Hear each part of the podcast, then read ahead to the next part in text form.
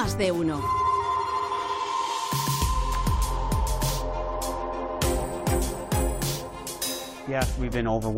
Sí, estamos abrumados con todas las cartas, con todos los regalos, con todo lo que Santa Claus le ha traído.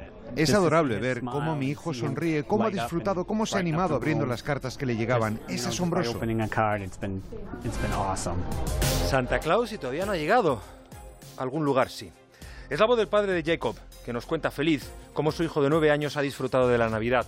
Sí, el 12 de noviembre el 12 de noviembre, en una habitación del Maine Medical Center, un hospital cercano a Portland, en Estados Unidos. Allí se escucharon ese día villancicos y músicas navideñas y se abrieron decenas de regalos al pie de un inmenso árbol decorado con luces y muñecos. Hasta papá y mamá Noel hicieron un alto en su arduo trabajo preparando los juguetes para todos los niños para hacer una visita al pequeño Jacob en el hospital.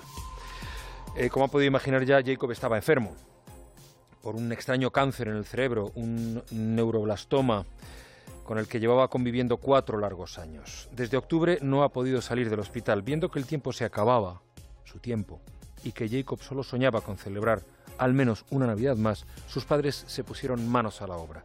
Abrieron una cuenta en Facebook llamada El viaje de Jacob, en la que por decreto decidieron que este año la Navidad caía el 12 de noviembre. Pidieron a todos los que quisieran ayudarles que enviaran crismas navideños al pequeño porque le hace mucha ilusión leer postales enviadas desde cualquier parte. Los enfermeros y trabajadores del hospital les ayudaron a decorar la habitación y hasta una pastelería cercana les envió decenas de muffins y galletas con motivos navideños. Como decía su padre, la respuesta de la gente superó todas las expectativas. Jacob pudo leer y sonreír con más de 66.000 postales.